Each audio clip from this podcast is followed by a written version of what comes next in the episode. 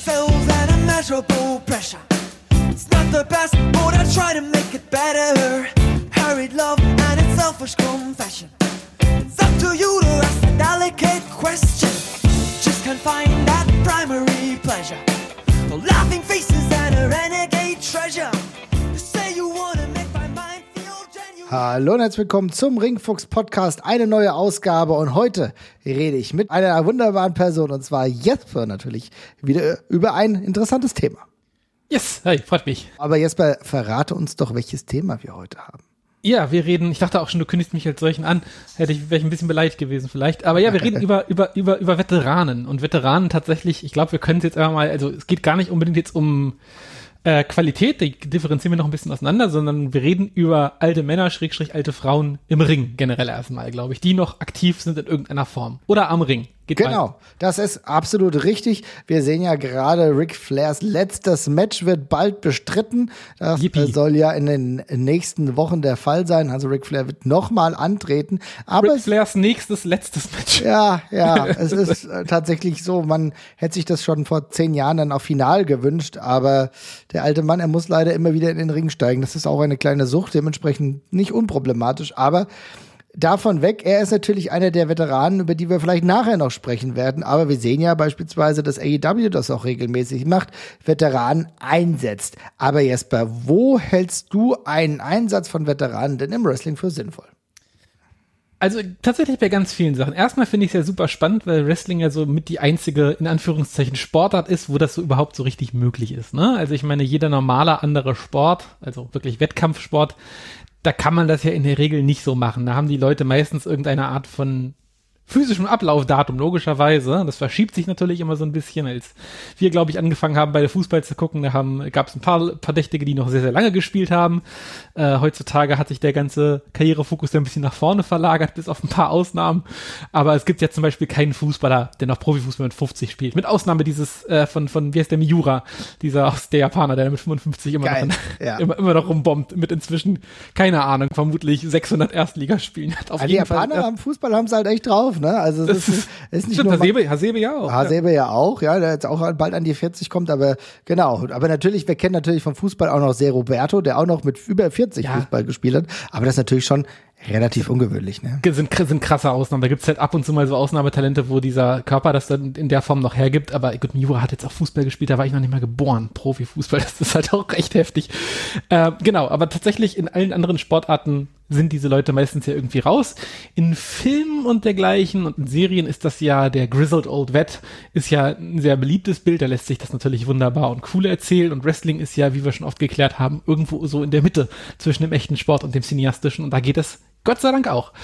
Das Ähm, ist äh, richtig. Und das ist ja tatsächlich auch immer wieder so der große äh, Vorteil, kann man sagen, ne? Weil du ja, du hast ja eben schon richtig gesagt, durchaus auch Geschichten halt erzählt, ne? Und das muss man ja auch zwangsläufig nicht immer im Ring erzählen, aber selbst wenn es im Ring erzählt wird und auch, sage ich mal, die Körperform noch einigermaßen passen, damit es glaubwürdig erzählt wird, dann geht's vielleicht, ne? Genau, Glaubwürdigkeit ist auch der wichtige Punkt, weil ich finde auch, äh, Körper, du hast die Körperform angesprochen, die ist in der Regel, ja, also wenn jemand noch im Ring antreten möchte, da äh, muss natürlich irgendwie, ja, die gleiche Art von Glaubwürdigkeit äh, da sein wie bei allen anderen Wrestlern auch. Ich glaube, wir sind ja beide jetzt eher auf dem Trip, dass wir das relativ locker angehen. Es gibt ja auch Leute, bei denen hört es schon auf, wenn die Gewichtsklasse nicht äh, übereinstimmt. Es gibt Leute, die finden Intergender Wrestling äh, unglaubwürdig. Da sind wir, glaube ich, nicht dabei. Und beim Alter ist es bei mir tatsächlich genauso. Ich glaube da auch einfach erstmal generell viel, wenn es denn eben nicht wirklich nach Rentner aussieht, ne, der da im Ring Ja. auftaucht. Ähm, aber das ist das, glaube ich, das Wichtigste an diesem Veteranendasein. Ich glaube, man muss sich einfach sehr genau drauf besinnen, was der Zweck ist, wofür man noch da ist und worauf man auch runtergebrochen werden kann. Viel davon ist auch gar nicht mal so unbedingt dieser Aktivzustand, sondern das, was man in der Vergangenheit gemacht hat. Ich finde, man muss als Veteran zumindest noch irgendwie ein bisschen das mittragen können, was man früher hatte. Ähm, also angenommen, ich wäre jetzt äh, mein Leben lang als Highflyer bekannt gewesen und mach, äh, war nur dafür da, um 1020 Flips zu springen, dann macht es vermutlich keinen Sinn, wenn ich mit 75 noch in den Ring gehe und so ein bisschen Chain Wrestle oder sonst irgendwas, weil das den Leuten dann vermutlich in der Form auch nichts gibt. Aber es gibt ja eine ganze Reihe von Leuten, die so ein bisschen damit spielen können, was sie früher gemacht haben und das dann vielleicht eben ein bisschen abwandeln können, aber das dann eben noch weitermachen können. Da gibt's ja auch eine ganze Reihe von aktuellen Beispielen, sage ich mal für. Ja, ich finde das äh, richtig interessant, wie du sagst, denn es hängt natürlich auch viel damit zusammen, wenn du gerade im Ring unterwegs sein willst, welche Art von Wrestling du betrieben hast. Ne? Mhm. Klar, also Grappling funktioniert länger, ne? dass ein Stone Cold Steve Austin auch im erhöhten Alter dann wirklich noch mal ein WrestleMania-Match bestreiten konnte, wie auch immer das sein mag. Aber es war ja großes Entertainment mit Kevin Owens, kein Drama. Aber das ist halt auch die Art und Weise, wie man im Ring gehen kann äh, in dem Alter. Wo, das, ja, wenn er, wenn er körperlich noch einigermaßen aussieht. Und das sah er ja aus, bitte? Genau, voll, voll, vollkommen richtig. Also was auch, wer auch so ein Paradebeispiel dafür ist, den ich da an der Stelle gleich mal auch mal nennen möchte, ist zum Beispiel Finlay. Der hat mit, richtig. also der, der kam 25 Jahre später gefühlt zurück und hat ja, so, ne? sah, sah, eigentlich, sah eigentlich aus wie immer und hat gecatcht wie immer. Da war eigentlich überhaupt kein Unterschied drin. Deshalb, der konnte das eben einfach eins zu eins exakt so fortsetzen und insofern war das da eigentlich schon fast egal. So, ne? Ähm, und bei Stone Cold, ja, ist auch, auch ein gutes Beispiel dafür, finde ich auch, weil der auch der, der, der späte Run von ihm in der WWE hat ja auch schon so ein bisschen in die Richtung eingezahlt, wo das dann hinging, ne? Dass er so der alternde Erstkicker eigentlich schon ist, so der letzte Cowboy, der dann noch rumläuft. Und da war dann, ist dann die Fallhöhe auch einfach nicht mehr so groß. Das ist genau der Punkt. Also ich glaube, das geht halt. Aber wenn du andere Stilrichtungen im Wrestling halt siehst, und ich muss ganz ehrlich sagen, ich habe langsam schon die Befürchtung, dass es mit Ray Ray irgendwann immer schwieriger wird. Ne? Ray Mysterio, der ja im Jahr 2022 immer noch im Ring aktiv ist. Und da muss ich sagen, anscheinend funktioniert es noch. Ich habe da großen Respekt vor, aber überlegen wir, wie lange er auch schon als Wrestler unterwegs ist. Und ich glaube, gerade bei Lucha-Wrestlern, High-Flying-Style, das hat natürlich schon so ein bisschen ein Ablaufdatum. Ja, sollte man meinen. Andererseits ist er noch deutlich fitter als manch anderer, der in anderer Stil gegangen ist in dem Alter. Ne? Also das ist, äh, der hat sich irgendwie, als ich meine, Ray hatte ja auch noch mal eine relativ lange Auszeit und ich glaube, ist ja auch ein kleines laufendes Wunder der Medizin tatsächlich ja. sozusagen. Also ich glaube, da wurde ja an den Knien auch noch mal einiges umgeschraubt, damit das wieder geht. Dem ging es ja schon mal deutlich schlechter, aber ja, ist total irre zu sehen. Also, dass äh, Rey Mysterio 2022 mit seinem Sohn im Ring steht und einen relativ langen und adäquaten Run als Tag-Team noch hinlegt, wo er nicht negativ abfällt, ähm, also hättest du mir das vor zehn Jahren gesagt, hätte ich dir auch den Vogel gezeigt, glaube ich, weil da war da ja auch schon in einem Zustand, wo man das ja, wo man echt Bauchschmerzen hat, ihn da zu sehen. Ne? Ja. Ähm, aber inzwischen hat er sich ja wieder gefangen. Ähm, das spielt natürlich auch eine Rolle. Also medizinisch hat man ja heutzutage auch noch ein paar andere Möglichkeiten, als das vielleicht früher der Fall gewesen ist. Äh, ja. Da kann er, kann er, glaube ich, auch zum Beispiel drei Kreuze für machen, ja. Ja, das ist natürlich richtig. Andererseits muss man auch sagen, es gibt so Leute ähm, wie Adolfo Tapia, aka LA Park, ja, der frühere La Parker, der ist ja. 56 auch noch im Ring unterwegs, hat aber mittlerweile eine ordentliche Wampe auch bekommen, ja, und hat seinen Innenring-Stil, der ja sowieso nicht total Highflying getrieben war, weil er schon eher so ein Brawler war und schon längere Zeit eher ein Brawler war, aber das, ist dann auch dementsprechend komplett umgesetzt, äh, das in die brawlende Richtung, dann geht es. Aber wie gesagt, das ist unterschiedlich als Grappler, als, als Techni Technician könnte man sagen, wird das noch einigermaßen auch im höheren Alter funktionieren. Aber es ist natürlich auch nicht nur so, dass das Ganze in Ring passiert, sondern ein weiterer möglicher Einsatz für Veteranen kennen wir, haben wir ja schon mal kurz beleuchtet, ist natürlich am Ring, am Mikro beispielsweise, als Interviewer kann das funktionieren, als Experte, aber natürlich auch als Manager. Yes. Sehen wir jetzt, können wir mal ein aktuelles Beispiel bringen, das wir, glaube ich, beide sehr, sehr mögen tatsächlich und der da für mich auch einfach ein generell ein sehr gutes Beispiel ist und das ist William Regal. Ja. Und das ist, William Regal ist eine super spannende Sache, weil der ist jetzt als Manager da und ja, wir kennen ihn auch schon als General Manager, mhm. aber er war früher neben dem Wrestler ja, neben, neben seiner Wrestler-Persona auch oft in irgendeiner Off-Ring-Persona zu sehen, also als Commissioner beispielsweise und dergleichen oder eben ja auch schon mal als Manager, Manager zwischen, äh, zwischenzeitlich einfach mal ganz kurz, ja. Und darum fällt das jetzt auch überhaupt nicht auf. Also der wirkt genauso richtig platziert, wie er das immer getan hat, weil man diese Rolle eben schon von ihm kennt und weil der ganz viele Stärken, die er ohnehin schon hatte, nämlich am Mikrofon und durch seine Charakterdarstellung, durch seinen Humor, dass das überhaupt nicht abfällt. Da denkst du dir nicht, ach Mensch, den müsste ich jetzt ja am Ring sehen, das ist ja den, den ich hab früher hab catchen sehen. Nee, das mhm. ist einfach William Regal und der steht für sich. Und das klappt dann dementsprechend eben auch so gut. Ja, das ist, William Regal ist natürlich ein absolutes Positivbeispiel und ja. man nimmt ihm natürlich aber auch viele kleine äh, Sachen dann halt auch super ab, ne? Selbst so äh, Versprecher, die mir hier auch in diesem Podcast immer wieder passieren, dass er Brian Danielson kurzerhand äh, Daniel Bryan nennt, weil er es halt auch jahrelang in der WWE gewohnt war, ist alles kein Problem, aber du nimmst ihm natürlich auch die Interviewführung oder die Sachen, die er sagt, halt komplett ab und er ist valider Teil des Combat Clubs, obwohl er nicht wrestelt. Ja, aber das ist ja auch das Brillante, weil William Regal war ja mehr als dieser Wrestler oder auch mehr als der Manager, weil der stand ja auch immer für was. William Regal war ja immer, stand ja für, eine, für, den, für, für, eine, für die Finesse und für die Technik im Ring. Der hatte was verkörpert auch dergleichen. Er hat einen, einen nicht ganz mainstreamigen Teil des Mainstream-Wrestlings verkörpert und das lebt er jetzt eben einfach nochmal auf eine ganz andere Art und Weise raus. Und das war eben einfach, also das ist ja so zusammengefallen einfach alles. Als William Regal da rausgekommen ist mit Mox und mit äh, Brian Danielson, da hast du doch sofort gesagt, yo, das passt. Und da ist im Kopf doch sofort die Fantasie losgegangen, weil du genau weißt, wofür das stehen soll. Und dann passt das so gut. William Regal hat seine Nische gefunden und dann merkt man eben auch, dann muss man gar nicht der genau bleiben, der man war, aber man muss weiter das verkörpern, wofür man einfach schon die ganze Zeit gestanden hat.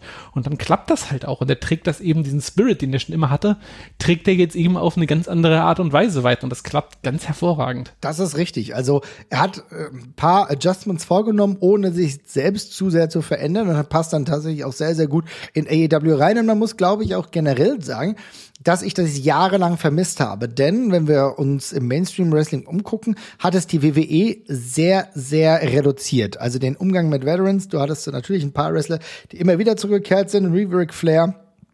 Aber an sich war der Pool von unterschiedlichen Wrestlern, unterschiedlichen Größen und auch Callbacks in die 80er oder die 90er gar nicht mehr so häufig. Also das hat man ich habe für meinen Teil tatsächlich vermisst und war dann sehr froh, dass AEW, als sie groß wurden, ganz anders sogar damit angefangen haben. Auch beispielsweise Bret Hart, der dann äh, den Titel beispielsweise ähm, heruntergetragen hat. Es gibt einige positiv, einige negativ Beispiele, über die ich gleich noch mit dir sprechen will. Man kann über äh, Jake the Snake Roberts sprechen, der in einem relativ hohen Alter und nicht bei bester ähm, körperlicher Form, aber trotzdem versucht hat, jemanden wie Lance Archer nochmal anders overzubringen. Ja, man kann darüber mhm. sprechen, hat es funktioniert oder nicht. Für mich hat es tatsächlich ganz gut funktioniert, ja.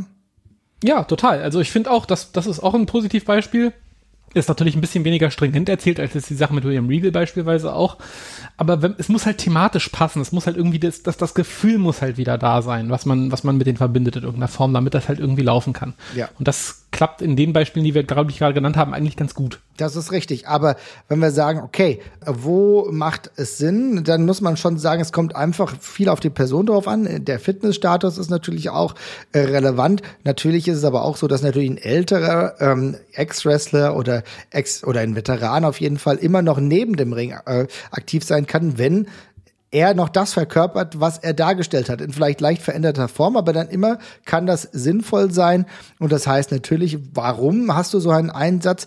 Auch oftmals, um vielleicht jüngere Talente einfach zu pushen, oder? Das muss man schon sagen. Das ist der Haupt-Use-Case, oder? Ich glaube auch, das ist der häufigste Grund und der macht ja auch am meisten Sinn. Also als Selbstzweck ist das natürlich ein Stück weit eine Einbahnstraße. Ich meine, es gibt auch genug Rückkehr und Comebacks und One-Timer-Auftritte von Veteranen, die man mal macht, um das mal getan zu haben. Mhm. Das gibt's natürlich auch, aber das macht man dann ja in der Regel einmal oder für einen kurzen Run. Oder es ist wirklich so ein gigantischer Superstar, dass du sagst, okay, ich scheiße auf den Rest, das ist egal, die Leute wollen jetzt, keine Ahnung, tatsächlich einfach nochmal Hulk Hogan sehen, wie er Champion wird, wie wir das in den 2000ern oder sowas hatten. Ja. Wo du dann eigentlich schon sagst, so der Rest hm, lässt so ein bisschen unter den, unter, unter, unter den Tisch fallen. Aber das ist ja wirklich, das sind ja wirklich die allerwenigsten, bei denen sich das, ich sag jetzt mal in Anführungszeichen, noch lohnt. Insofern ist es genau wie du sagst. Ich glaube, in der Regel ist es, ähm, um eine interessante Story zu erzählen, schräg Strich, um jemandem mit dieser Story halt auch zu helfen. Also es ist ja, es kommt auch nicht von ungefähr, dass fast alle Beispiele, die wir genannt haben, in diese Richtung ja so ein bisschen abzählen ich glaube, das ist auch das, äh, was am meisten Sinn macht. Äh, denn das merken wir tatsächlich bei AEW, das haben wir aber auch schon, wie gesagt, auch bei der WWE schon gemerkt.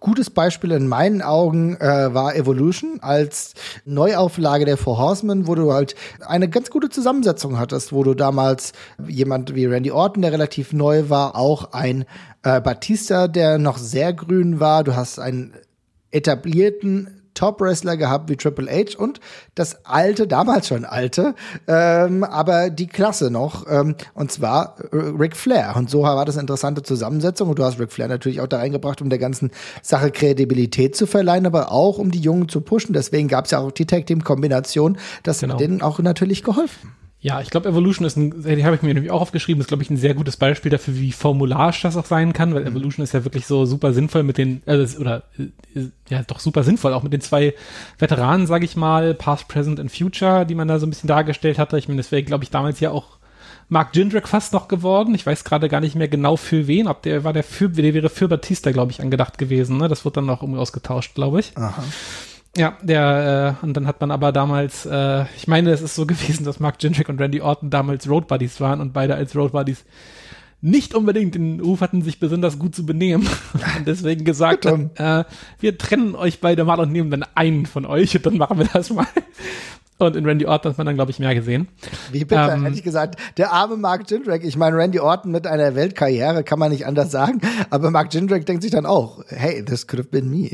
aber äh, ich habe da neulich ein Interview mit ihm gesehen und er war da super reflektiert und er meinte, es ist die richtige Entscheidung gewesen. Wir waren wirklich beide einfach zu unreif und Randy Orton war immer der talentiertere und bessere als ich. Insofern hat sie den richtigen getroffen und wir waren mit selber schuld. Oder ich war selber schuld. Insofern auch sehr reif.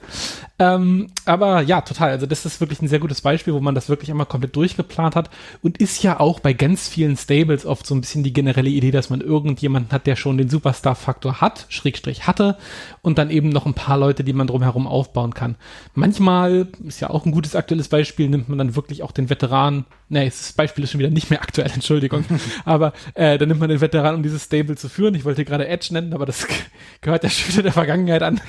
das, äh, das war ja eine kurze Ägide als Fürst der Finsternis da äh, mit Judgment Day, aber ähm, ja, äh, ich glaube, man weiß, worauf ich hinaus wollte. Ja, ich glaube aber gerade Edge ist auch ein Beispiel, was bald wiederkehrt. Äh, es wird ja schon gerüchtet, dass er bald wieder zurückkommt. Wenn ihr das hier hört, ist er vielleicht schon wieder in der WWE unterwegs und treibt sein Unwesen als alter äh, Fürst der Dunkelheit in vielleicht, vielleicht veränderter Fassung. Aber ich finde es trotzdem interessant, weil das sind wirklich Positivbeispiele, wo man sagen muss, auch in Ring hat das ganz gut funktioniert. Aber wir müssen natürlich auch dazu kommen, ähm, was du auch angesprochen hast, wo es dann manchmal ein bisschen kritisch wird. Du hast äh, angesprochen, Hulk Hogan, da, dazu muss man auch sagen, Herrn Eric Bischoff, die eingesetzt werden in einer Liga, um halt als Namen zu ziehen. Und das kann manchmal aber auch eher störend wirken, wenn wir uns Impact beispielsweise angucken, wo sehr, sehr viele alte Veteranen dann plötzlich ähm, reingekommen sind und das Produkt, muss man sagen, ja, deutlich zerstört haben, oder? Ja, auf jeden Fall. Also ähm, das ist ja auch aus heutiger Sicht eigentlich kaum noch zu erklären, was da damals passiert ist. Äh, das war natürlich viel zu viel. Also das ist ja auch immer so ein, das ist ja auch immer so ein bisschen das Problem. Man darf davon nicht zu viel machen, weil es wirkt sonst einfach altbacken. Kannst du halt nicht anders sagen. Das sind die Leute, die die, die, die Fans halt schon vor 20, 30 Jahren kennen und dann wirkst du eben leider auch wie die Promotion von vorgestern. Insofern ist das halt immer auch dosiert und ich finde auch nur dosiert macht das ja Sinn. Wenn jemand mit keine Ahnung, Anfang Mitte 50 in einen Wrestlingring steigt, dann hat er natürlich den Anstrich als der Alte. Ähm, oder als, oder sagen, sagen wir es positiv, wie wir es formuliert haben, als Veteran, ja? ja? Aber auch du willst ja wie bei allem anderen, auch beim Wrestling, davon nicht zu viele haben. Das ist ja ein Alleinstellungsmerkmal, was ja auch voll Sinn macht. Und das will man ja eigentlich nicht verwässern, indem man davon auf einmal 10 oder 20 rumtouren hat. Mhm. Sondern ja, das ist ja eigentlich die Rolle per se schon. Und bei Impact, ich glaube, diese eine Schwemme, wo man eben, ja, es ist halt diese, etwas vermaledeite Zeit gewesen, wo man irgendwie so zwischen den Stühlen sitzt, generationentechnisch. Und es immer sehr verlockend war, einfach diese alten Leute, die ja zumindest noch nicht völlig verkalkt waren, äh, nochmal ranzuholen, um so ein bisschen Superstar-Faktor einfach einzukaufen, was damals halt noch möglich war. Heutzutage gibt's das ja eigentlich nicht mehr so. Also die alte Garde ist weg und diese Superstars von gestern, die kann man nicht nochmal reaktivieren, aber da war das eben so. Ja, und dann hat man ja gesehen, was dadurch passiert ist. Also zu viel ist da, glaube ich, nicht die beste Wahl. Aber das ist doch mega spannend. Ich finde, ähm, Impact Wrestling oder TNA, wie es damals noch hieß, ist ja sowohl ein super als auch ein super schlimmes Beispiel. Denn wo es super geklappt hat in Sachen Veteran, war, dass du bei beispielsweise jemanden wie Sting geholt hast. Man kann viel über das Gimmick, das äh, Joker-Gimmicks sagen von Sting, aber das kam gut an. Es gab einen validen Part von Fans, die das mega geil fanden. Auch die krasse Art und Weise, wie Kurt Angle diese Promotion noch mal getragen hat, auch in einem fortgesetzten, fortgeschrittenen Alter, hat es doch ebenfalls gut geklappt. Also wir sehen durchaus auch sehr viele Positivbeispiele von Impact Wrestling. Ja, komplett. Also bei Sting ist äh, Sting ist auch damals ja wirklich ein Coup gewesen, weil da war ja das, da war ja einfach noch nie der WWE-Auftritt irgendwie mhm. da gewesen. Sting war ja ein ewiges, was wäre, wenn der Wrestling-Geschichte und das war ja dann echt schon was Besonderes, dass man es geschafft hat, quasi der WWE, der WWE äh, diesen Namen wegzuschnappen ähm, und den da zu holen, weil das blieb dann ja weiter ein Fragezeichen, ob man den nochmal in der WWE sieht. Und dann war es eben, wenn man das Ding sehen wollte, guckt man eben nicht, ähm, guckt man eben nicht WWE oder jetzt eben auch nicht mehr WCW, sondern muss eben Impact gucken. Und das ist ja wirklich dann ein äh, Household Name gewesen, den sie sich auch wirklich zu eigen gemacht haben. Also das hat super gut geklappt.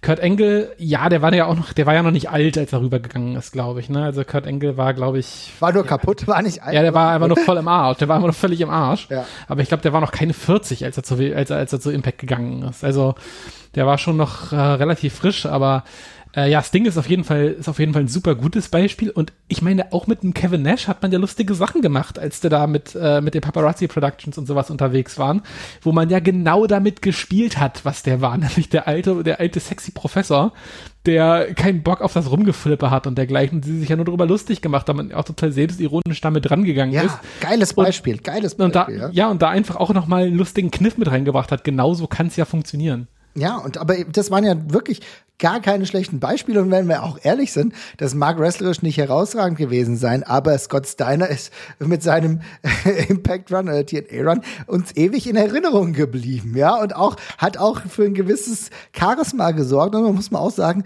es gibt bestimmt Leute, die extra deswegen wegen Scott Steiner äh, Impact eingeschaltet haben. Ne? Ja, garantiert, ja. Also insofern, das war tatsächlich ganz gut weil du hast noch das Beste irgendwie herausgeholt und du hast natürlich so ein eigenes Standout gehabt, weil die vielleicht in der WWE dann nicht vorkamen, aber auch oftmals in der WWE gar nicht mehr so funktioniert haben. Erinnern wir uns äh, an den äh, Run, äh, den Scott Steiner in der WWE hatte. Der letzte, der war äh, erfolglos und war schwachsinnig so. Und da ist das halt einfach viel, viel cooler und auch eigen, ähm, ständig besser gewesen. Ja? ja, das ist ja auch immer so, ich finde, man darf bei diesen, bei den meisten Veteranen Rück, Rück, Rückkehraktionen darf man eigentlich gar nicht am Anfang gar nicht versuchen, die irgendwie ganz oben einzuordnen. Bei Scott Steiner ist auch so ein Fall gewesen, der war ja noch relativ frisch als, mhm. als Talent und da war der WCW-Glanz noch so ein bisschen dran und äh, darum macht man das natürlich auch so, aber lustig und aufgeblüht ist der ja äh, bei, bei TNA dann, als er eine Etage tiefer wieder angefangen hat.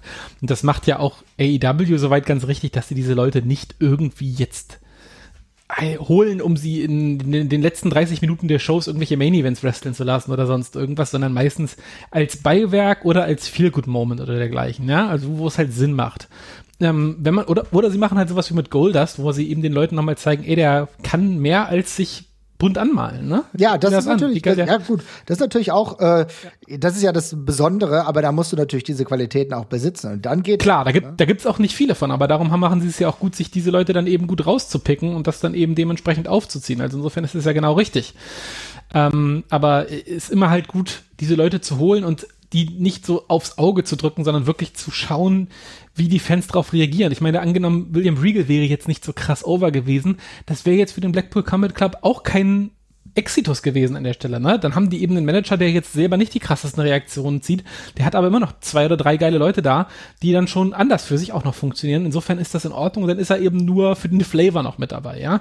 Und genauso ist es ja bei Jake the Snake Roberts auch. Der gibt eben, der komplementiert halt äh, Lance Archer eben auf eine Art und Weise, die Archer vielleicht selber noch ein bisschen abgeht der passt da gut rein und gibt Flavor. Und das, dafür ist es ja ideal. Das ist interessant. Das ist nämlich ein äh, guter Punkt. So haben sie es ja auch bei NXT teilweise gemacht. Erinnern wir uns an Paul Ellering und AOP. Äh, die Authors of Pain, die für sich genommen nicht mega spannend waren. Waren zwar riesige Watze, aber im Ring hat man jetzt nicht gedacht, naja, wow, das muss ich mir jetzt angucken. Aber Paul Ellering, einer der Veteranen in Sachen ähm, Wrestler managen. Und da fand ich es mega spannend, weil es natürlich nicht so ein Mainstream-populärer Name wie William Regal, hat aber dafür gesorgt mit seinem Mickwork, mit der Historie, die er hatte, dass er dem Ganzen Kredibilität verliehen hat. Und dann funktioniert das natürlich auch wieder gut. Ne? Total. Das war, fand ich, auch eine der spannendsten Verpflichtungen in der Hinsicht, die sie da gemacht haben. Das hat mir auch super gut gefallen.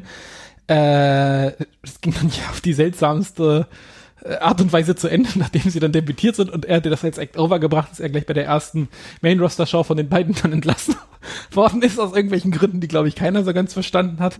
Danach wurden ähm, sie entlassen irgendwann. Danach also, wurden sie danach sind sie in die Bedeutungslosigkeit gegangen, also wirklich eine Erfolgsgeschichte für, für alle Beteiligten.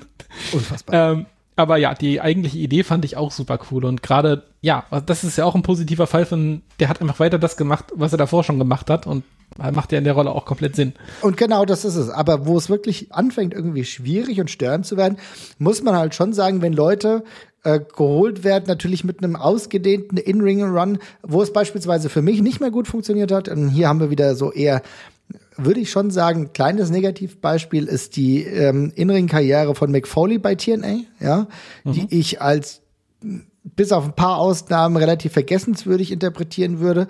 Und das ist aber auch ein bisschen ähm, auf eine andere Ebene zu stellen, wenn Wrestler geholt werden, und da will ich mit dir drüber reden, wie ist es, wenn Wrestler geholt werden, um einen Titel zu pushen? Was sagst du generell oder gibt es überhaupt ein pauschales Urteil, was man fällen könnte?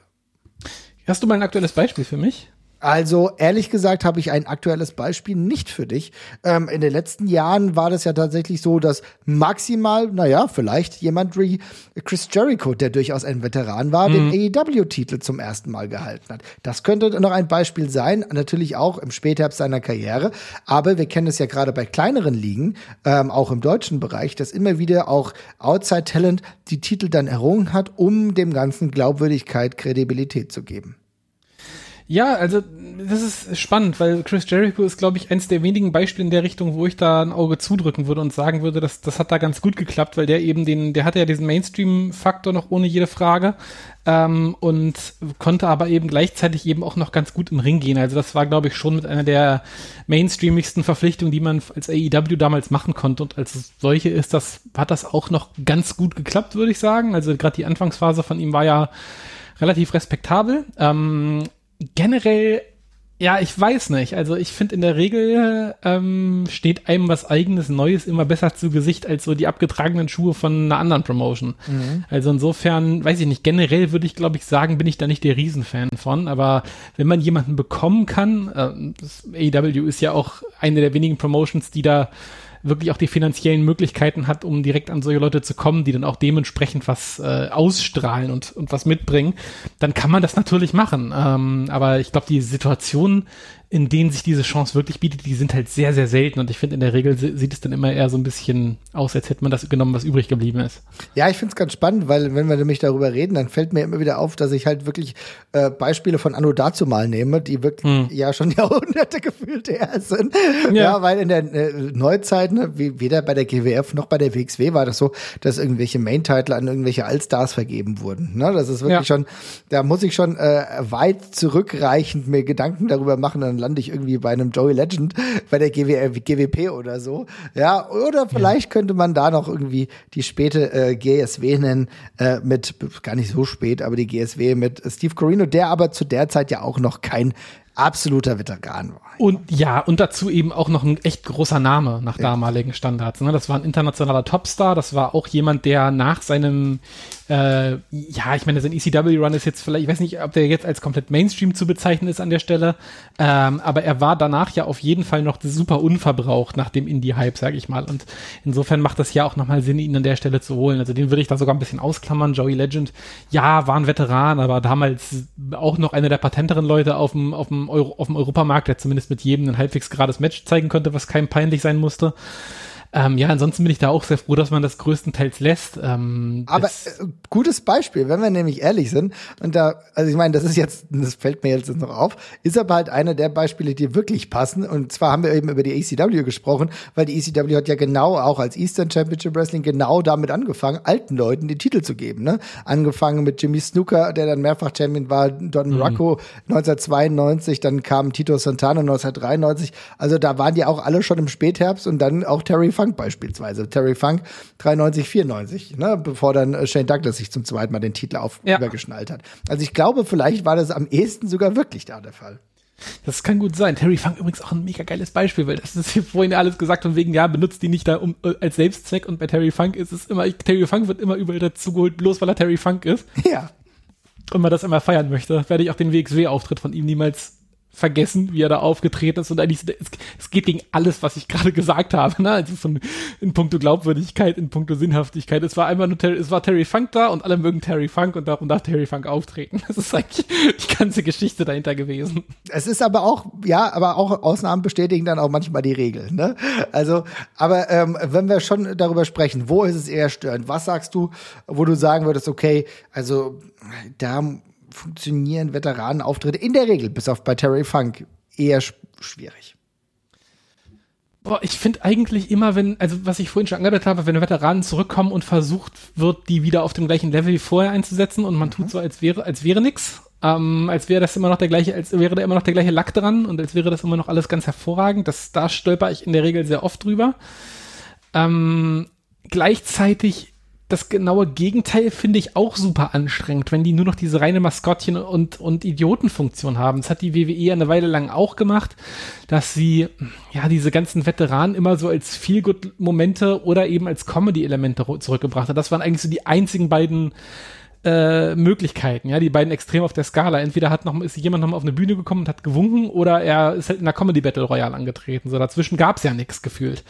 Ähm, und das finde ich dann halt auch anstrengend, weil ich halt denke mir so, es gibt so Kleinigkeiten. Also man, man, kann jetzt zum Beispiel viel über Martin Genetti streiten als Person. Da müssen wir, glaube ich, nicht lange drüber reden, dass der Typ äh, ir irgendwo, irgendwo ganz gewaltig falsch abgebogen ist. Äh, wow, das ist aber wirklich ein Extrembeispiel genommen, ja. Ja, aber der, die Rückkehr damals, die der bei, bei Raw hatte, ähm, gegen Kurt Engel war das ja, glaube ich. Und dann mhm. einfach auf einmal, ich meine, da war Martin Genetti und das Publikum war, ich sag mal, leicht, ob, leicht erfreut, ja, weil sie sind, haben jetzt auch nicht ihren Verstand verloren vor Freude, weil Martin Genetti jetzt auch niemals der Riesenstar war. Aber dann hat er einfach ein Match gegen Kurt Engel gezeigt, wo mal kurz zumindest angedeutet worden ist, dass der mithalten kann. Das Publikum fand das ja total geil auf einmal. Mhm. Und sowas ist doch, sowas ist doch cool, wenn du halt Leuten halt auch nochmal ja, zeigst, der kann auch noch was und der kann auch noch im Ring was, wenn er, wenn er denn kann. Und das finde ich halt viel, viel sinnstiftender und auch viel schöner, äh, als dann halt irgendwie einfach nur mal kurz in die Kamera zu winken. Klar muss man auch da dann den Absprung irgendwann schaffen, das muss dann auch nicht ewig gehen, aber sowas finde ich halt super, wenn man halt irgendwie noch schafft, auch was zu transportieren damit und nicht nur sagt, hier, kennt ihr noch den, der ist übrigens hier, tschüss. Das ist halt langweilig, man muss mit den Leuten halt was machen. Das ist halt genauso langweilig, als wenn du in dem Film irgendwie einen Allstar holst, der mal irgendwie kurz in die Kamera winkt und halt irgendwie einen Satz, einen One-Liner sagt. Nee, spannend ist es, wenn du es schaffst, einen Allstar in deinen Film zu irgendeine Legende oder vielleicht auch jemanden, der schon abgeschrieben war und dem äh, was Neues aufdrücken kannst, ja, also wie bei Mickey Rourke in The Wrestler zum Beispiel, ist ein super Beispiel, wo du einfach sagst, du erfindest diese Leute auch ein Stück weit nochmal neu und gibst denen eine neue Perspektive auf die alte, äh, auf die alte Karriere. Das ist ja der, der Hook. Aber das ist halt genau die Sache und da denke ich immer wieder drüber nach und für mich ist im Endeffekt eigentlich der Fall, dass du zumindest, auch wenn es böse klingt, aber so, aber einigermaßen körperlich halt fit sein musst. Ne? Ja, ein Stück weit schon. Wenn du für solche Sachen, Sachen musst, musst du halt schon noch irgendwie mitgehen. Also ja. das sehe ich auch so. Und noch nicht mal, und du musst auch, also selbst, ehrlich gesagt, noch nicht mal krass, wenn du im Ring unterwegs bist. Du musst halt, keine Ahnung, noch klar gerade laufen können und du musst irgendwie noch eine Ausstrahlung haben. Ich glaube, Ausstrahlung ja. ist trotzdem das A und O, ne? Und das ist ja auch das Absurde, wenn wir uns den Rock'n'Roll Express heute noch angucken, ne? Ich meine, die sahen aber schon immer aus wie Vollhorste so, ne? Süß, liebe, liebe catch Das ist, so, ja? ja, kann man nicht anders sagen. Ja, und dann ist es halt aber auch, wenn sie jetzt leicht äh, mit so einem Bauch immer noch catch Vollhorste sind, aber trotzdem im Ring noch mitgehen können, ist es ja trotzdem cool und jeder nimmt es denen dann auch irgendwie ab, weil es war halt ein weirder Act schon 1980 ein weirder Act, dann kann es auch 2022 immer noch ein weirder Act sein. Ne? Total. Also absolut. Ich, ich habe immer so ein bisschen das Gefühl, manche Wrestling Promotions sind so ein bisschen vom High auf dem eigenen Zeug geblieben und dann, die haben dann eben jemanden wie Hulk Hogan oder wie Steve Austin und bei denen reicht das natürlich, wenn die alle äh, drei, vier Jahre zurückkommen, da kannst du immer den gleichen Stick machen mhm. und den den Leg Drop zeigen lassen und den Stun und die Leute freut das immer noch, weil die, das, die sind froh, einmal so einen Superstar sehen zu können und die können das die nächsten 100 Jahre noch machen und das reicht den Leuten. Aber genau diese Klasse, die du angesprochen hast, da reicht das eben nicht. Ich fand das zum Beispiel immer ganz furchtbar, wenn die halt irgendwie dann Jimmy Snooker reaktiviert haben. Oh, Hölle, ey. Davon, dass er ein Mörder ist, aber auch dafür, dass er um dann irgendwie seinen beschissenen Supersplash da vom, vom, vom, vom Turnbuckle zu stürzen. Äh, und diese ganze Brigade, die dann dafür irgendwie geholt worden das sieht einfach alles immer grauenvoll und furchtbar aus. Das ist doch nix. Dann hol doch die, die noch was können äh, und lass die ein bisschen was zeigen und ja. Also mal ganz ehrlich, auch im äh, nicht mehr pubertären Alter finde ich äh, einfach den Lecturer von Hulk Hogan irgendwann einfach nur noch mega nervig und zum Kotzen so, ja.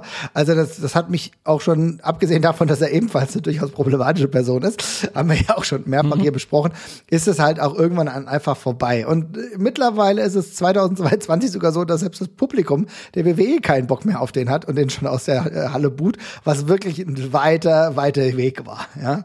Ja, aber, die haben doch, es gibt doch diese eine Riege, diese eine Riege, äh, mir fallen jetzt nicht alle ein, aber diese eine Riege von Legenden, die die WWE einfach zu Tode geritten hat, so dass da irgendwann auch im Publikum nichts mehr passiert ist, als die rausgekommen ist. Also Roddy Piper und sowas. Den oh ich, ja, wie traurig. Oh, Roddy Piper, Jim Duggan, Sergeant Slaughter, diese ganzen Leute, die man einfach dann immer, wenn irgendwas mit Legende passieren muss, hat man immer diese paar Leute wiedergeholt. Äh, und dann, ja, das gab, da gab es doch einmal diesen Stretch, das fand ich super spannend zu sehen äh, mit äh, Heath Slater, wo er die ganze Zeit die Legenden rausgefordert mhm. hat. Und da hast du schon exakt gesehen, welche sie davon schon durchgenudelt haben, wo beim Publikum einfach nur noch so, Ach ja, cool, Jim Duggan. äh, und dann, ab, dann aber die paar anderen Male, wo mal jemand kam, der wirklich lange Vader nicht da war. beispielsweise, Vader ja. oder Sid oder oder Sid. Oh, krass. Äh, Sid Vicious war ja auch immer wieder da und da war das Publikum ja auch echt ordentlich dabei dann auf einmal. Aber diese anderen Sachen, die nutzen sich eben sehr schnell ab und das ist dann halt einfach, also good for them, wenn die noch Geld brauchen und so, dann ist es natürlich fein, dann möchte ich denen das auch nicht verwehren. Aber es, äh, ja, es nutzt sich ab, um es mal vorsichtig zu sagen. Es ist tatsächlich so. Aber wir können, glaube ich, schon festhalten, wenn du im Ring aktiv sein willst, ne, dann Ja. muss es einigermaßen glaubwürdig sein. Ich denke, das ist schon einfach der Fall, auch wenn du beim Wrestling sehr, sehr viel erzählen kannst. Oder du machst halt so absurd, dass es eh scheißegal ist. Aber es geht um Ja. gewisse glaubwürdige Erzählung. Ich denke, das ist schon sehr wichtig. Oder wenn du halt nicht im Ring unterwegs bist, dann muss das Charisma, was du davor hattest, noch irgendwie durchscheinen. Es muss noch irgendwie äh, sichtbar sein und gleichzeitig muss man auch sagen, es ist halt dann auch davon Vorteil, wenn die Leute noch laufen können. Ne? Also wenn du halt gar nicht mehr laufen Ja. kannst, dann wird's halt auch einfach schwierig. Ja, also dann bringt dir halt auch so ein Manager, wenn er nicht gar nicht beweglich ist, bringt dir auch das halt einfach weh. Nein, absolut nicht. Ich wollte gerade sagen, die müssen schon noch irgendwie auch einen gewissen Zauber ausstrahlen in irgendeiner Form. Und das muss jetzt nicht unbedingt sein, dass die da jetzt von Top vom Top runterspringen, aber so, so auszusehen, als würden sie in drei Hälften zerbrechen, wenn sie am Ring stehen, das hilft einem in der Regel auch nicht weiter. Das ist vielleicht nochmal schön, wenn man jemandem quasi nochmal so die letzte Ehrenrunde erweist und so und der nochmal auftritt, aber ansonsten, sobald es irgendwie ins Aktive reingeht, sieht zumindest so aus, als könntest du irgendwie noch teilhaben an dem Produkt. Also es ist halt auch immer sehr unangenehm, wenn dann irgendwie einer im Ring steht und alle müssen irgendwie mit, ja, mit Samthandschuhen anfassen. Das ist halt auch ein bisschen schwierig. Und das ist auch genau die Schwierigkeit, weil dann kann auch Dinge passieren, dann verlierst du auch dann ähm, die Relaxheit bei der Erzählung. Ne? Ja, Ist ja. natürlich auch problematisch. Also ich glaube, das muss dazukommen. Aber wir sehen ja, es gibt gute Beispiele, auch Beispiele, die mich immer wieder überrascht haben. Und ich würde mal sagen, bevor wir die guten Beispiele nehmen, nehmen wir doch die schlimmsten Beispiele. Hast du denn ein paar der Beispiele, von denen du sagst, okay, alles klar, also wir haben jetzt über, darüber gesprochen, was man alles mitbringen muss und diese Personen hatten gar nichts mehr. Ja, ich, also bei mir, ich, ich stehe da immer wieder stirnrunzelnd vor und finde Bob Backlund halt immer noch super seltsam. Alter, das ist genau meine der Nummer WWF. eins. Ja, ja. Also Bob Backlund ist halt irgendwie, sie haben dann ja irgendwann geschnallt, in welche Richtung das gehen muss, damit das irgendwie noch funktioniert. Und nämlich indem man genau darauf hinweist, dass dieser Typ dort eigentlich absolut nichts mehr zu suchen hat. Das ist dann ja irgendwann die Erzählung geworden, weil der eben so aus der Zeit gefallen wirkte.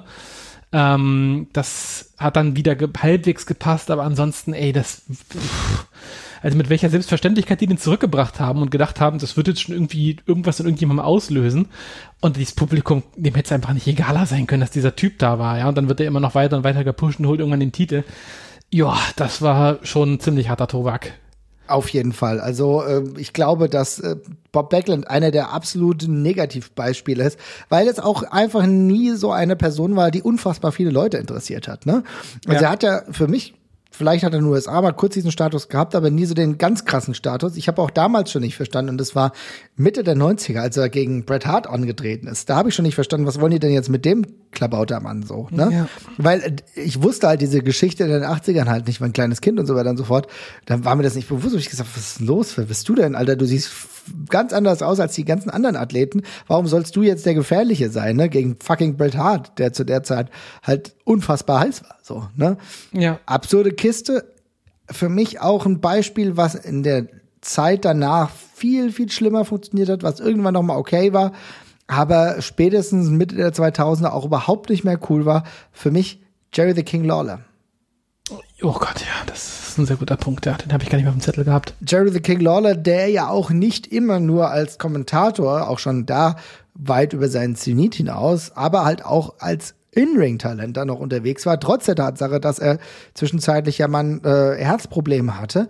Und er ist trotzdem immer noch weiter angetreten, aber ich habe immer das Gefühl gehabt, je später auch das äh, wurde, dass die Leute darauf wirklich keinen Bock mehr hatten, denn ich weiß gar nicht, diese Prime, die er hatte, die ist wirklich halt 30 Jahre oder 40 Jahre her.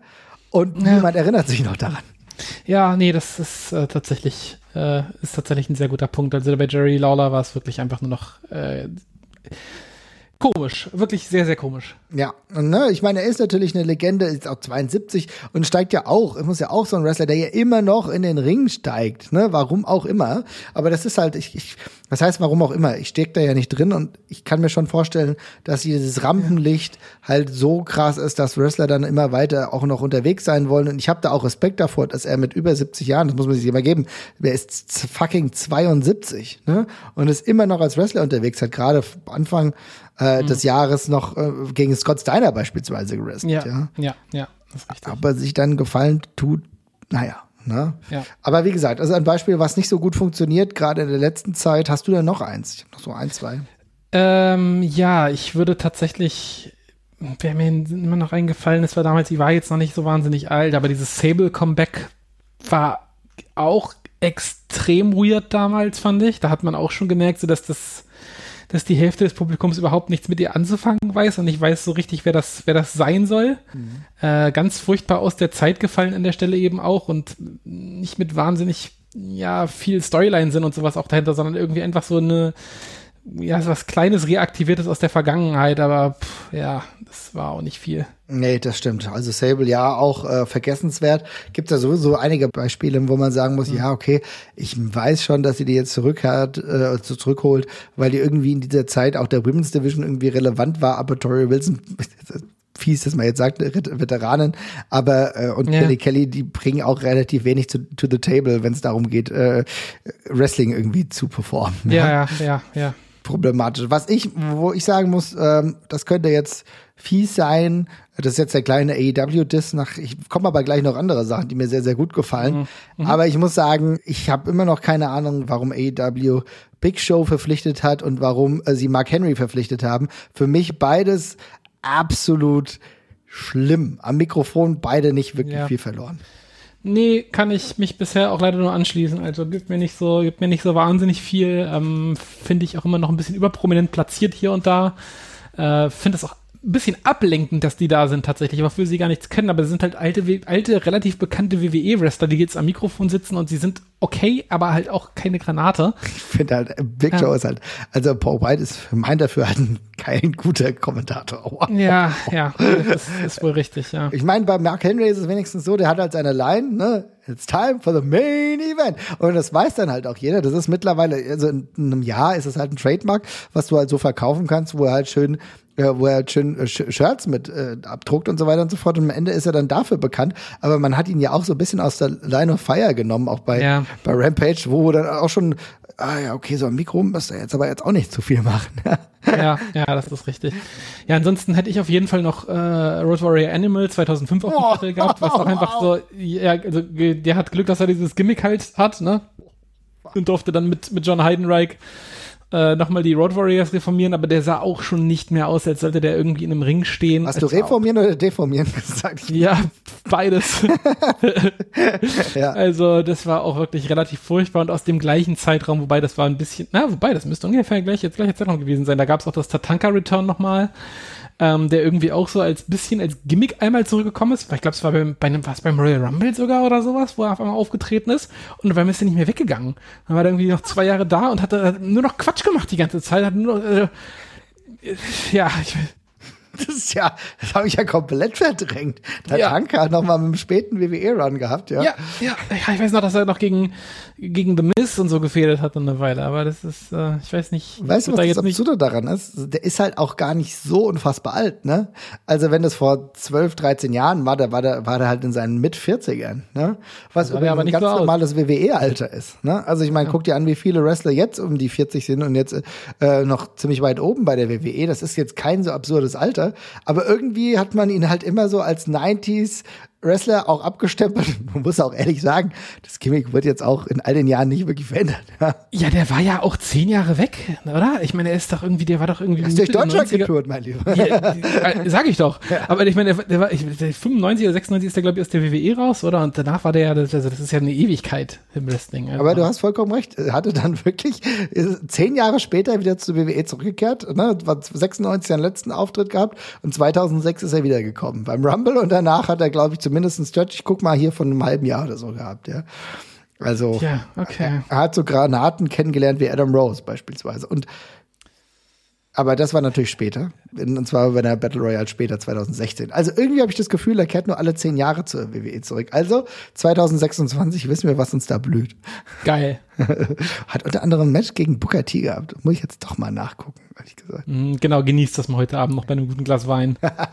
Ja, also schwierige Kiste. Tatanka ist jetzt natürlich jetzt kein absolut schlimmer Punkt. Man könnte auch fies sagen und äh, fies sein und sagen, ja, warum Matt Hardy als Veteran immer noch zurückkehrt. ja, also äh, tatsächlich für mich so ein eher Negativbeispiel. Ich, wir wissen, haben viel über sein Gimmick gesprochen, aber im Ring äh, ist das mittlerweile auch wirklich problematisch. Ja. Ja, es reicht dann halt auch einfach mal, ne? Also, Mhm. Aber- aber ja. Es ist halt, es ist leider so, aber wir kommen auch mal zu so, so nenn mir doch einfach mal so deine besten Beispiele, wo du einfach sagen kannst, dass du dir ins Herz geschlossen hast.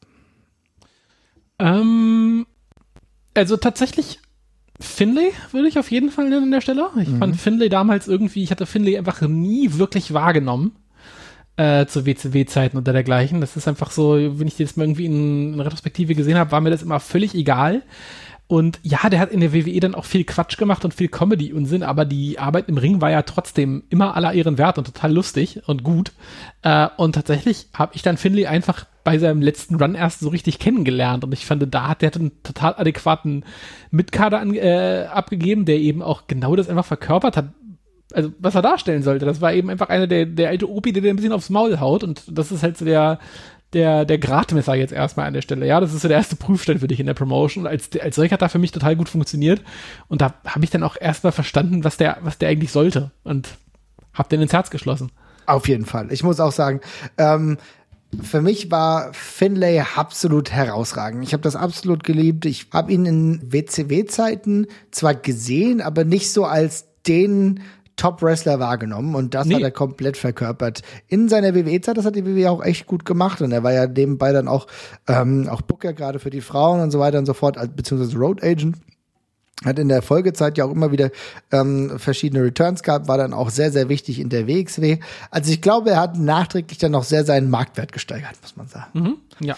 Insofern absolut, absolut cool. Ich nenne mal so ein paar aktuelle Beispiele, wenn es in Ordnung ist. Na klar. Und ähm, wir haben ja immer schon mal wieder über jemanden gesprochen, wo wir auch Befürchtungen hatten, oh Gott, hoffentlich geht es in die richtige Richtung.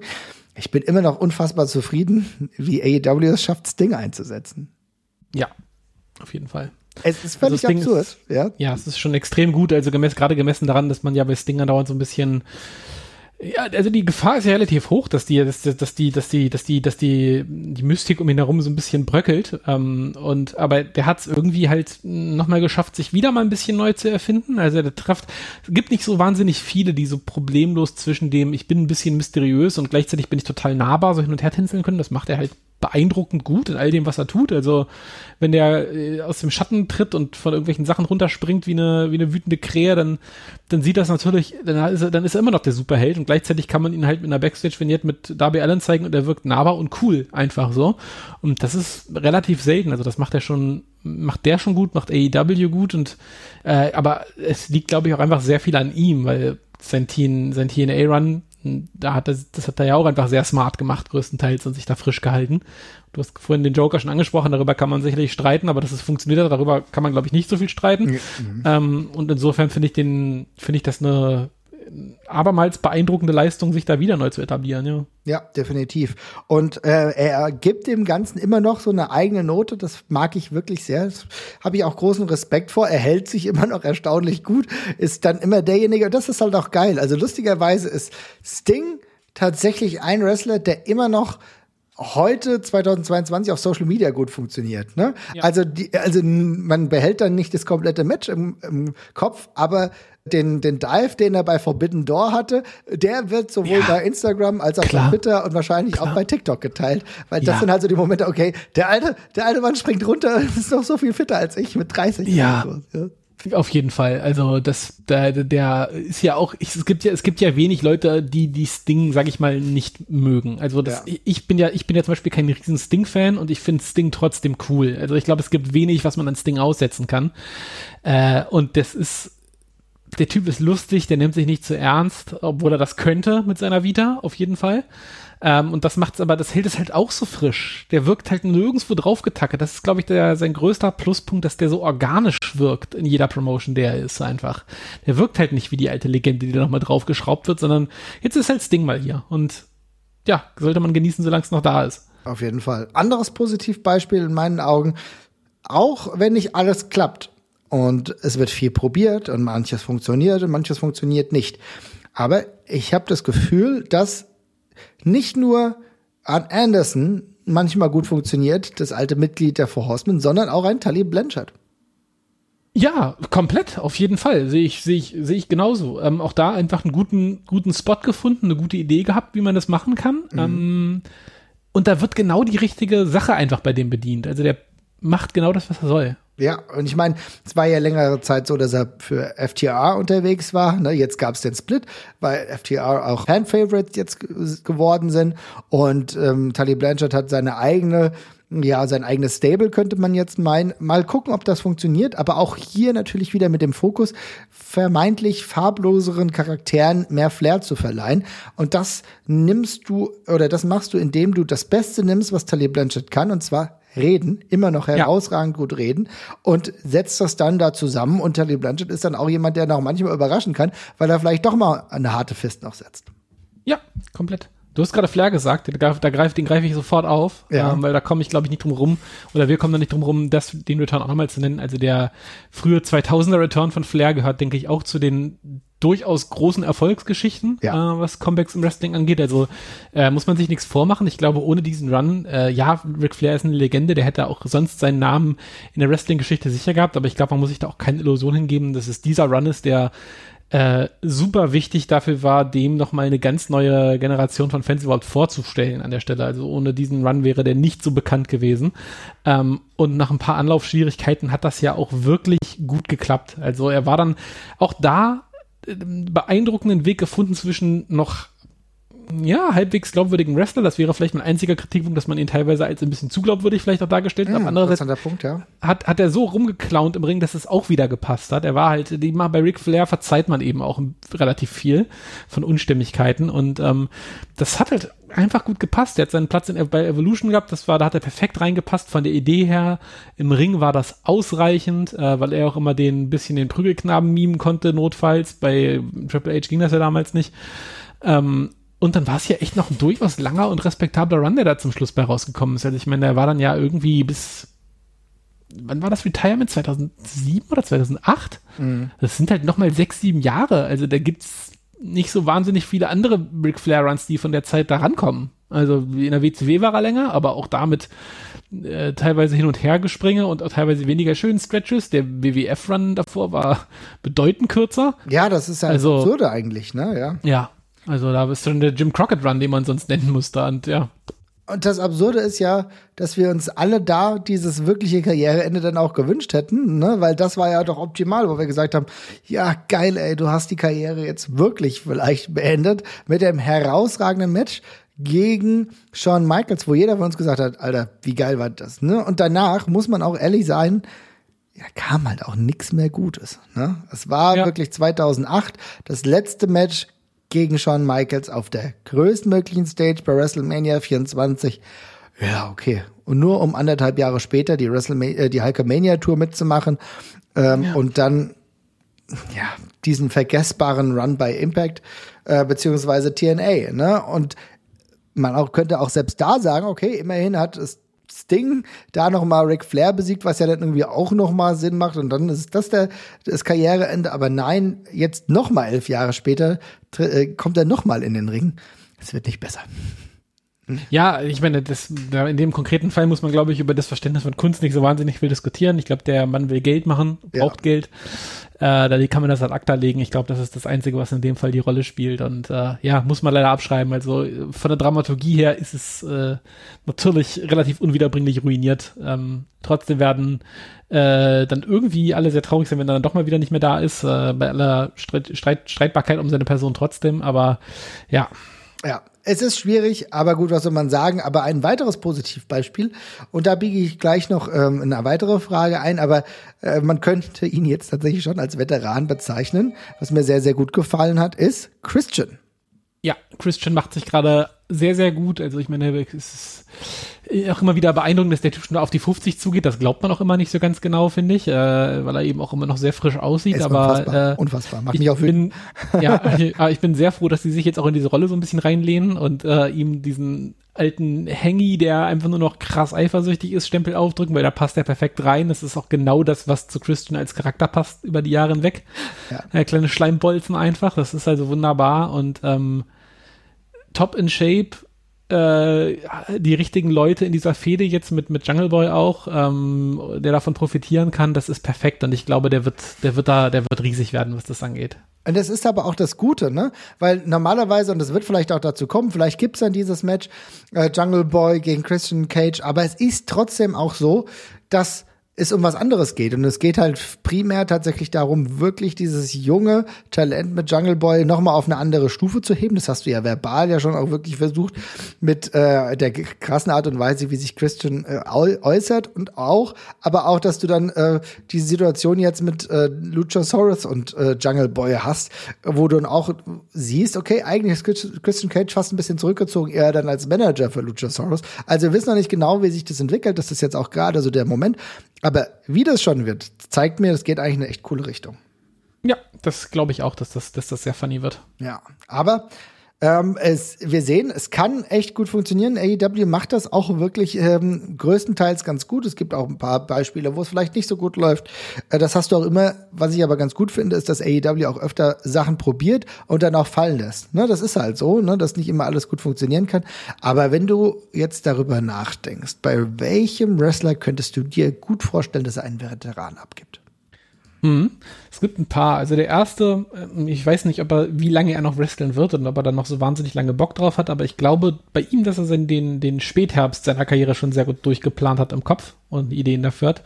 Und das ist tatsächlich CM Punk. Ich freue mich auf den ich bin eigentlich schon kaputt und ich weiß, dass ich das nicht mehr schaffen kann ohne unlautere Mittel CM Punk, der als verbitterter alter Sack da rumrennen wird und sich irgendwie einmeucheln wird Mhm. Äh, da habe ich tierisch Bock drauf und ich glaube, der hat sich dafür schon was Geiles zurechtgelegt. Also ich bin super, ich, also ich mag CM Punk jetzt gerade auch total, aber ich bin besonders gespannt auf den CM Punk, wenn, äh, angef wenn, wenn, wenn man damit anfangen wird, darzustellen, dass der Lack abgeht, langsam. Äh, und ich glaube, da hat der auch Bock drauf. Der ist da ja uneitel, was das angeht.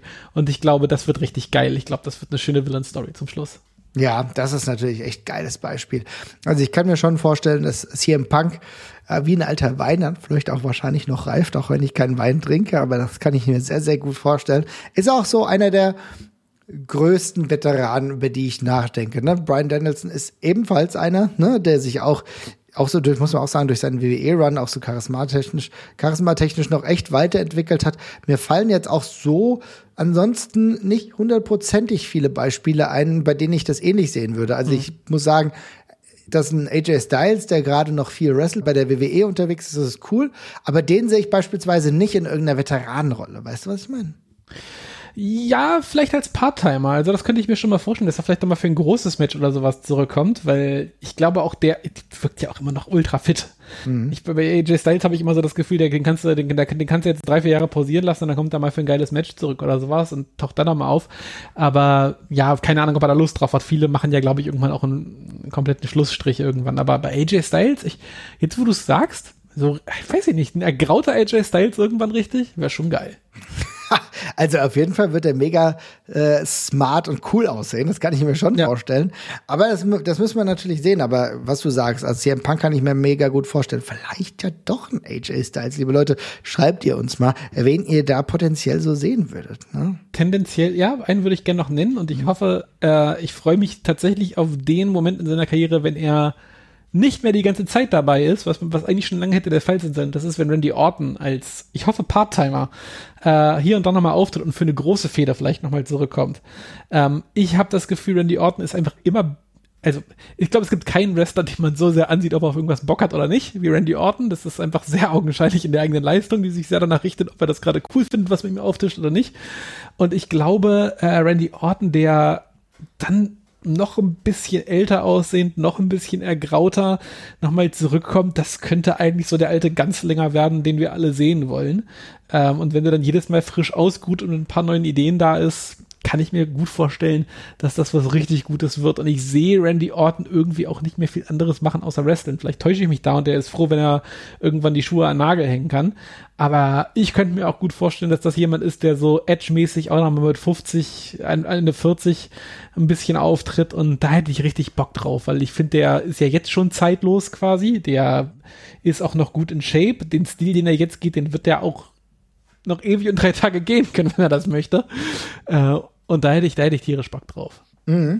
Ja, stimme ich dir vollkommen zu. Also ich denke auch, dass Randy Orton auch damals wie so ein, ja, wie ein DDP ja auch funktionieren kann. Ne? Der hat so seine ja. Aktionen ähm, und das geht im Zweifel auch ziemlich schnell. Der hat diese Dynamik noch, das kann auch immer noch lustig sein.